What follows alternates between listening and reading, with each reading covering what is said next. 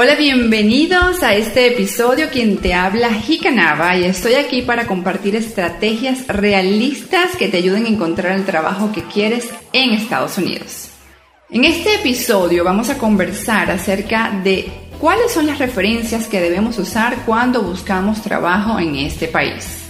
Generalmente las referencias no se adjuntan espontáneamente, sino que tienes que esperar que te las pidan para poder dar esta información durante el proceso de reclutamiento.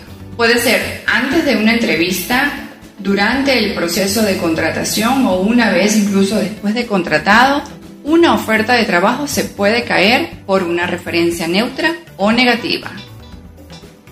Muchos de mis clientes me preguntan qué tipo de referencias debo dar.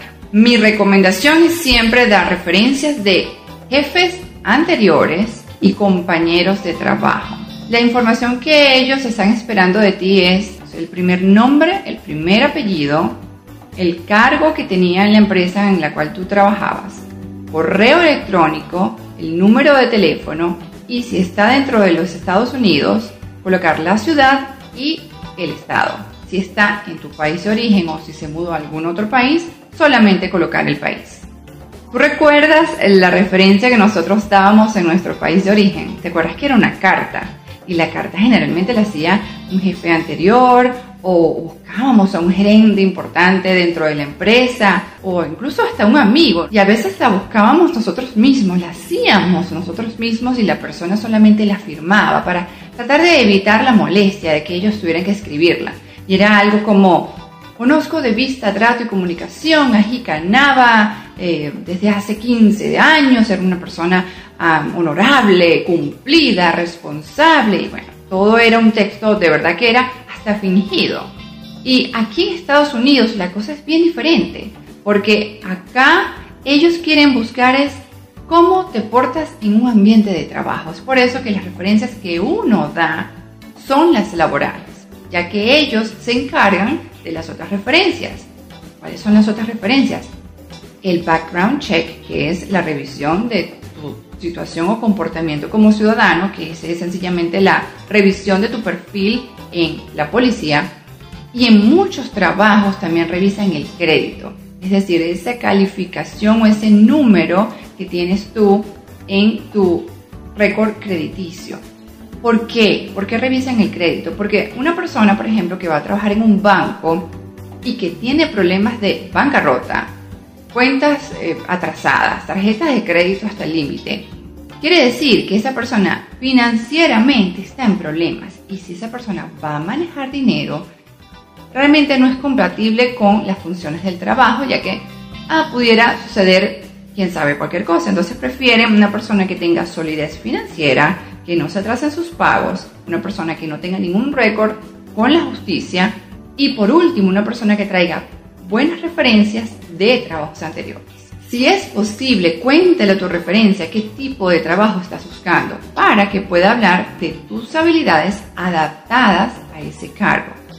Es importante avisar, no des por sentado que esta persona va a hablar bien de ti porque quizás la toman por sorpresa. Recuerda, una referencia neutra o con información fingida puede hacer caer una oferta de trabajo. Por último, recuerda siempre, tu jefe y tu ex jefe deben quedar contentos contigo. El hecho de que te vayas a un trabajo no te hace merecedor de dar todas las opiniones que tú tienes con respecto a cómo deberían funcionar las cosas en esa empresa.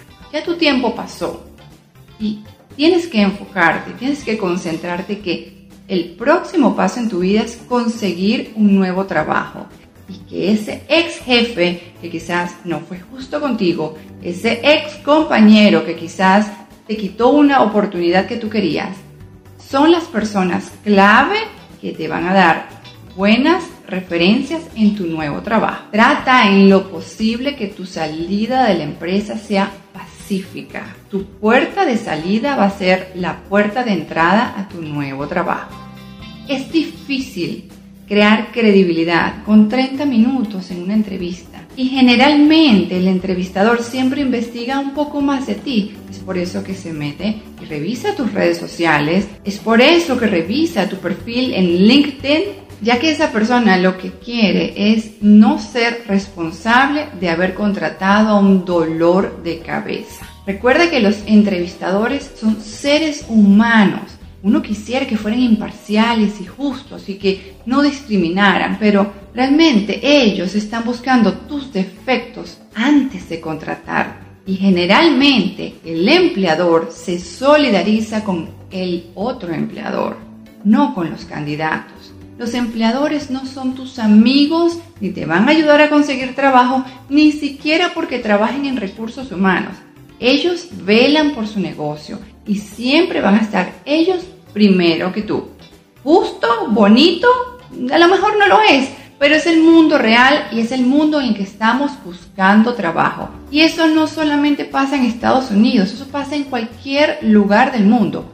Ponte un momento en sus zapatos. Imagínate que tú en tu último trabajo tengas la tarea de buscar a un nuevo empleado y que llames a un ex jefe y te diga lo siguiente. Sí, hija, eh, trabajó cinco años aquí, ella, ella fue muy buena, pero cuando se fue, primero nos dio dos semanas de preaviso. Se llevó todas las contraseñas de los sistemas, ella era la única que lo manejaba.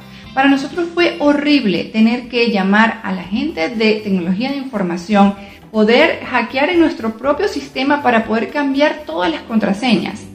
Sí, yo entiendo que fue un error. Para nosotros fue una pesadilla tener que renovar toda la información, todos los procesos que ella hacía. Ella no entrenó a nadie, no dejó nada por escrito, no dejó ninguna información disponible para que nosotros pudiéramos seguir continuando con las tareas. Entonces, fíjate acá lo injusto. Yo por cinco años fui una excelente empleada, pero por el último día, por una situación quizás personal que no me permitió cumplir con mis dos semanas de preaviso, ya soy el terror de los empleados. ¿Qué crees tú que puedas pensar si tú llamas a una empresa y te dan esa información? Tú solamente me viste en 30 minutos de entrevista, pero ese empleador te conoció por 5 años y mira todas las cosas terribles que tiene que decir de ti. Entonces no se trata de ti, no es personal, se trata de poder descartar candidatos que puedan repetir patrones del pasado en la nueva empresa. Yo espero esta información te haya sido de ayuda y te pido por favor ánimo en la búsqueda de trabajo. Te pido por favor también que le des clic al botón de suscripción y muchísimas gracias por suscribirte a este show. Nos vemos en el próximo episodio.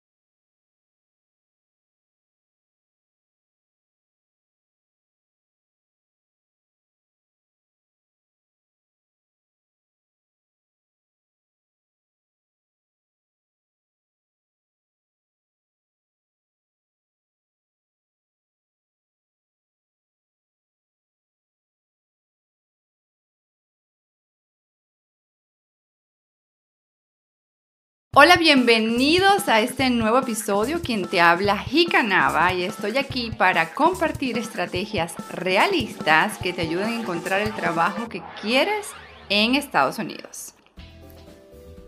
En este episodio vamos a conversar acerca de las diferencias entre un currículum vitae y un resumen. ¿Tú recuerdas esos currículum vitae de nuestro país de origen? En toda Latinoamérica se usan diferentes formatos de currículum vitae, resúmenes, los llaman también hojas de vida, resumen curricular, etc. Vamos a hablar específicamente de la diferencia entre el CV o currículum vitae y el resumen al estilo de los Estados Unidos. Cada país de Latinoamérica usa un formato de CV particular. En Venezuela es común el uso del currículum vitae, que es de aproximadamente 3, 4, 5 páginas, porque detalla absolutamente todos los cargos, títulos de educación, certificados y cursos, así los hayas tomado en 1999. En Colombia el formato es parecido, pero se denomina hoja de vida. Y hay algo en común de muchos países hispanohablantes en los cuales se acostumbra a colocar la foto e incluso datos personales como el estado civil, el número de hijos, eh, la fecha de nacimiento, nacionalidad, el número del documento de identificación, entre otras informaciones muy privadas como parte de los elementos que los gerentes toman en cuenta al momento de elegir a un candidato. Y esa es la clave.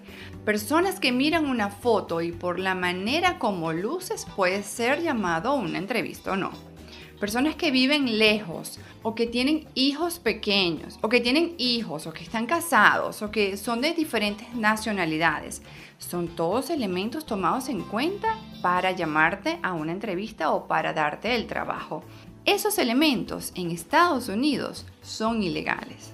Y esa es precisamente la diferencia. Y esta parte personal hace una gran diferencia entre un resumen y un currículum vitae, ya que en Estados Unidos es ilegal tomar una decisión por cómo luce una persona, o porque si alguien es mayor o, un de menor edad, o escoger un candidato sin hijos porque el gerente le parezca que eso ah, va a ser menos complicado para la empresa. Todos esos factores son considerados como una práctica que va contra la ley. En Estados Unidos únicamente debes colocar información de contacto, es decir, dónde vives, tu número de teléfono y tu correo electrónico. Información de contacto. Es importante que adaptemos nuestro CV al estilo de los Estados Unidos. Ahora bien, luego de nuestra información de contacto viene la información de todos nuestros trabajos anteriores. En el CV se colocaban todos, 1999 analista de datos, colócalo. Así sea en la quinta página, pero había que colocarlo. En los Estados Unidos cambia completamente, ya que ellos están interesados en información reciente. ¿Por qué? ¿Cómo esto tiene lógica? Y te voy a preguntar algo. Si tú tomaste un curso de Microsoft Word o de Windows o de Excel en el 2001, ¿Tú sabes cuántas versiones han habido desde el 2001 hasta el 2019 que se está grabando este podcast? Muchísimas. De Windows al menos cuatro. De Word, no sé, cinco. Entonces, el hecho de que tú hayas hecho un curso en el 2001, ¿qué seguridad le da eso a un entrevistador que tú seas un candidato calificado en Excel y entiendo el propósito. El propósito es tratar de expresar que tú desde el 2001 tienes experiencia en este formato, en estos sistemas. Pero si tú colocaste un curso tan viejo, lo que el entrevistador lee es, ¿de qué me va a servir a mí una persona que en el 2001 tomó un curso si eso fue hace 18 años? Entonces, dejar un curso por fuera para mis clientes, a los que los ayudo a hacer su resumen, les cuesta terriblemente. Yo lo entiendo porque ¿cómo dejar por fuera un trabajo que tú tuviste? ¿Por qué sacar eso de tu experiencia? ¿Por qué sacar un curso? ¿Por qué sacar logros que tú has hecho, que tú te has esmerado, en lo que tú te has esforzado? Y sobre todo cuando son empresas de renombre Si tú trabajaste en la Coca-Cola por tres años en el 2001, entiendo que quizás lo quieras dejar porque es una marca, porque tiene renombre, porque tiene prestigio, pero ¿qué relevancia tiene si tú estás buscando un trabajo en logística y tú en la Coca-Cola trabajaste como vendedor de vending machines o de máquinas dispensadoras de refresco? Entonces las habilidades no se trasladan en el tiempo, porque realmente, en mi opinión, es importante adaptar nuestro CV al estilo de los Estados Unidos y tratar de sacudirnos este sentimiento de fracaso porque lo estemos quitando un trabajo importante o porque esté resumido a una página o porque sacaste un curso que estuviste, mm, del que estuviste muy orgulloso en el 2003, pero como la palabra lo indica en francés, es resumen, es decir, una síntesis, en este caso, de tu vida profesional y adaptada a lo que a mí me interesa como empleador. Una cosa es lo que tú quieras decir de tu vida profesional y una cosa es lo que a mí me interesa escuchar, lo que a mí me vaya a resolver lo que tú has aprendido en los últimos 5 a 10 años de tu vida. Por último, la parte de la educación, donde mucha gente en el CV coloca absolutamente todo, es decir, primaria, secundaria y título universitario. Y realmente es evidente que si tú te graduaste en la universidad, también haya sido graduado de un colegio primaria y un colegio en secundaria. Entonces, no tiene relevancia colocar el nombre del colegio cuando tú estudiaste en otro país o colocar los años cuando esos solamente revelan tu edad. Y todos sabemos que el que lee los resúmenes es un ser humano, es una persona que juzga, una persona que dice, oh, tiene 55 años, ok, tengo este candidato de 32 y aunque no es legal, como lo dije al comienzo, no es lo correcto. Las personas juzgan, las personas tienen criterio, las personas tienen estereotipos en su mente y nosotros debemos evitar ser el target de esos estereotipos. Entonces, ¿qué debemos colocar? Únicamente tu último y más avanzado título universitario. Es decir, si tu último título fue el de bachiller, entonces déjalo en bachiller y quita la parte de primaria. Si tu último título fue una licenciatura, quita bachiller y quita la primaria y solamente deja la licenciatura. Si tú estudiaste tres maestrías, por ejemplo, esto, esto pasa muchísimo. Tienes una maestría en contaduría, tienes otra maestría en marketing y tienes otra maestría en turismo y esto no es extremo, esto me ha pasado con mis clientes. Y están buscando un trabajo en contaduría.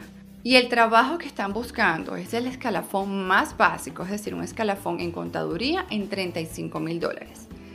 ¿Qué relevancia tiene colocar una maestría en turismo, una maestría en otras áreas, si una persona con una licenciatura en Estados Unidos y una maestría no está en un escalafón de 35 mil dólares, en un escalafón de al menos 55 mil dólares. Entonces no queremos lucir sobrecalificados, no queremos estar ni por encima ni por debajo del escalafón que se necesita para entrar en ese rango, ya que quizás en tu caso no tienes experiencia en los Estados Unidos y ese es el siguiente escalafón en tu carrera tienes que estar lo más nivelado, lo más adaptado a lo que tú puedas colocar. Y mis clientes se desesperan, no les gusta, porque tienen que sacar, imagínate, dos maestrías de su resumen. Sin embargo, esa es mi sugerencia y ellos son los que deciden al final. Mi recomendación es tener tres resúmenes. Uno con una sola maestría, otro con dos maestrías y el otro colocar las tres maestrías y hace el experimento. Llena la aplicación en el mismo cargo y ve los resultados tú mismo. Ponte del lado del entrevistador. Tienes 15 candidatos, tienes uno con una licenciatura en contaduría y tu cargo es de 35 mil dólares. Trata de pensar como piensan ellos. ¿A ti no te daría como una cierta sospecha que una persona que tiene tres maestrías no haya encontrado trabajo?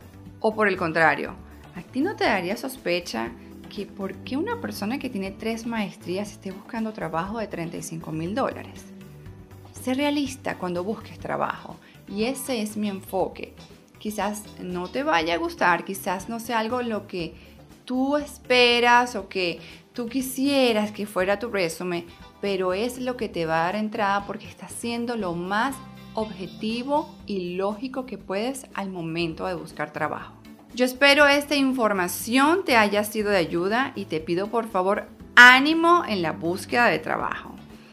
También te pido que por favor le des clic al botón de suscripción y muchísimas gracias por suscribirte a este show. Nos vemos en el próximo episodio.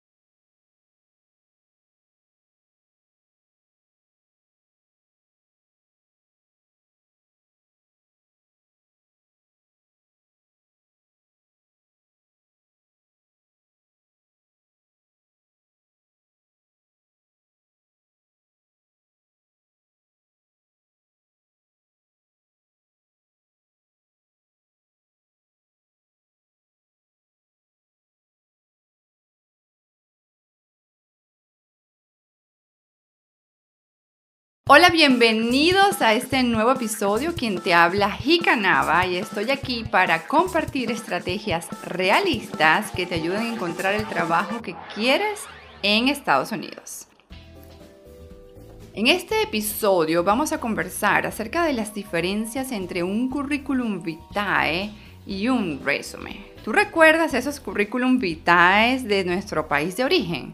En toda Latinoamérica se usan diferentes formatos de currículum vitae, resúmenes, los llaman también hojas de vida, resumen curricular, etc. Vamos a hablar específicamente de la diferencia entre el CV o currículum vitae y el resumen al estilo de los Estados Unidos. Cada país de Latinoamérica usa un formato de CV particular.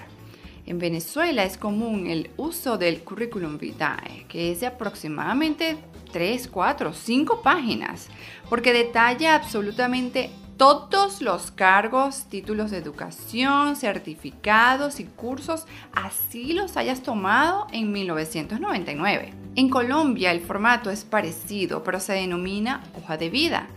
Y hay algo en común de muchos países hispanohablantes en los cuales se acostumbra a colocar la foto e incluso datos personales como el estado civil, el número de hijos, eh, la fecha de nacimiento, nacionalidad, el número del documento de identificación, entre otras informaciones muy privadas como parte de los elementos que los gerentes toman en cuenta al momento de elegir a un candidato. Y esa es la clave. Personas que miran una foto y por la manera como luces puede ser llamado una entrevista o no. Personas que viven lejos o que tienen hijos pequeños o que tienen hijos o que están casados o que son de diferentes nacionalidades. Son todos elementos tomados en cuenta para llamarte a una entrevista o para darte el trabajo. Esos elementos en Estados Unidos son ilegales. Y esa es precisamente la diferencia. Y esta parte personal hace una gran diferencia entre un resumen y un currículum vitae, ya que en Estados Unidos es ilegal tomar una decisión por cómo luce una persona, porque si alguien es mayor o, o de menor edad, o escoger un candidato sin hijos porque el gerente le parezca que eso ah, va a ser menos complicado para la empresa. Todos esos factores son considerados como una práctica que va contra la ley. En Estados Unidos únicamente debes colocar información de contacto, es decir, dónde vives, tu número de teléfono y tu correo electrónico. Información de contacto. Es importante que adaptemos nuestro CV al estilo de los Estados Unidos. Ahora bien, luego de nuestra información de contacto viene la información de todos nuestros trabajos anteriores. En el CV se colocaban todos, 1999 analista de datos, colócalo. Así sea en la quinta página, pero había que colocarlo. En los Estados Unidos cambia completamente, ya que ellos están interesados en información reciente. ¿Por qué? ¿Cómo esto tiene lógica? Y te voy a preguntar algo. Si tú tomaste un curso de Microsoft Word o de Windows o de Excel en el 2001, ¿Tú sabes cuántas versiones han habido desde el 2001 hasta el 2019 que se está grabando este podcast? Muchísimas. De Windows al menos cuatro. De Word, no sé, cinco. Entonces, el hecho de que tú hayas hecho un curso en el 2001, ¿qué seguridad le da eso a un entrevistador que tú seas un candidato calificado en Excel? Y entiendo el propósito. El propósito es tratar de expresar que tú desde el 2001 tienes experiencia en este formato, en estos sistemas. Pero si tú colocaste un curso tan viejo, lo que el entrevistador lee es de qué me va a servir a mí una persona que en el 2001 tomó un curso, si eso fue hace 18 años. Entonces, dejar un curso por fuera para mis clientes, a los que los ayudo a hacer su resumen, les cuesta terriblemente. Yo lo entiendo porque ¿cómo dejar por fuera un trabajo que tú tuviste? ¿Por qué sacar eso de tu experiencia? ¿Por qué sacar un curso? ¿Por qué sacar logros que tú has hecho, que tú te has esmerado, en lo que tú te has esforzado? Y sobre todo cuando son empresas de renombre si tú trabajaste en la Coca-Cola por tres años en el 2001, entiendo que quizás lo quieras dejar porque es una marca, porque tiene renombre, porque tiene prestigio, pero ¿qué relevancia tiene si tú estás buscando un trabajo en logística y tú en la Coca-Cola trabajaste como vendedor de vending machines o de máquinas dispensadoras de refresco? Entonces las habilidades no se trasladan en el tiempo, porque Realmente, en mi opinión, es importante adaptar nuestro CV al estilo de los Estados Unidos y tratar de sacudirnos este sentimiento de fracaso porque lo estemos quitando un trabajo importante o porque esté resumido a una página o porque sacaste un curso que estuviste, mm, del que estuviste muy orgulloso en el 2003, pero como la palabra lo indica en francés, es resumen, es decir, una síntesis, en este caso, de tu vida profesional y adaptada a lo que a mí me interesa como empleador. Una cosa es lo que tú quieras decir de tu vida profesional y una cosa es lo que a mí me interesa escuchar, lo que a mí me vaya a resolver lo que tú has aprendido en los últimos 5 a 10 años de tu vida.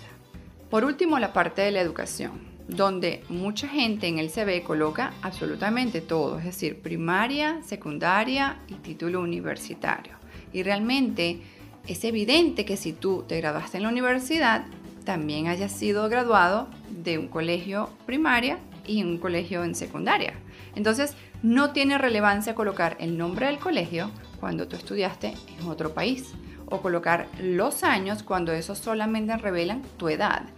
Y todos sabemos que el que lee los resúmenes es un ser humano, es una persona que juzga, una persona que dice, oh, tiene 55 años, ok, tengo este candidato de 32 y aunque no es legal, como lo dije al comienzo, no es lo correcto, las personas juzgan, las personas tienen criterio, las personas tienen estereotipos en su mente y nosotros debemos evitar ser el target de esos estereotipos. Entonces, ¿qué debemos colocar? Únicamente tu último y más avanzado título universitario. Es decir, si tu último título fue el de bachiller, entonces déjalo en bachiller y quita la parte de primaria. Si tu último título fue una licenciatura, quita bachiller y quita la primaria y solamente deja la licenciatura. Si tú estudiaste tres maestrías, por ejemplo, esto, esto pasa muchísimo. Tienes una maestría en contaduría, tienes otra maestría en marketing y tienes otra maestría en turismo. Y esto no es extremo, esto me ha pasado con mis clientes. Y están buscando un trabajo en contaduría. Y el trabajo que están buscando es el escalafón más básico, es decir, un escalafón en contaduría en 35 mil dólares. ¿Qué relevancia tiene colocar una maestría en turismo, una maestría en otras áreas, si una persona con una licenciatura en Estados Unidos y una maestría no está en un escalafón de 35 mil dólares, en un escalafón de al menos 55 mil dólares. Entonces no queremos lucir sobrecalificados, no queremos estar ni por encima ni por debajo del escalafón que se necesita para entrar en ese rango, ya que quizás en tu caso no tienes experiencia en los Estados Unidos y ese es el siguiente escalafón en tu carrera tienes que estar lo más nivelado, lo más adaptado a lo que tú puedas colocar. Y mis clientes se desesperan, no les gusta, porque tienen que sacar, imagínate, dos maestrías de su resumen. Sin embargo, esa es mi sugerencia y ellos son los que deciden al final. Mi recomendación es tener tres resúmenes. Uno con una sola maestría, otro con dos maestrías y el otro colocar las tres maestrías y hace el experimento. Llena la aplicación en el mismo cargo y ve los resultados tú mismo. Ponte del lado del entrevistador. Tienes 15 candidatos, tienes uno con una licenciatura en contaduría y tu cargo es de 35 mil dólares. Trata de pensar como piensan ellos. ¿A ti no te daría como una cierta sospecha que una persona que tiene tres maestrías no haya encontrado trabajo?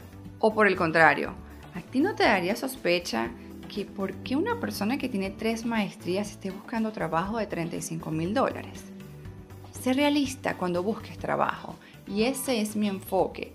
Quizás no te vaya a gustar, quizás no sea algo lo que tú esperas o que tú quisieras que fuera tu resumen, pero es lo que te va a dar entrada porque está siendo lo más objetivo y lógico que puedes al momento de buscar trabajo.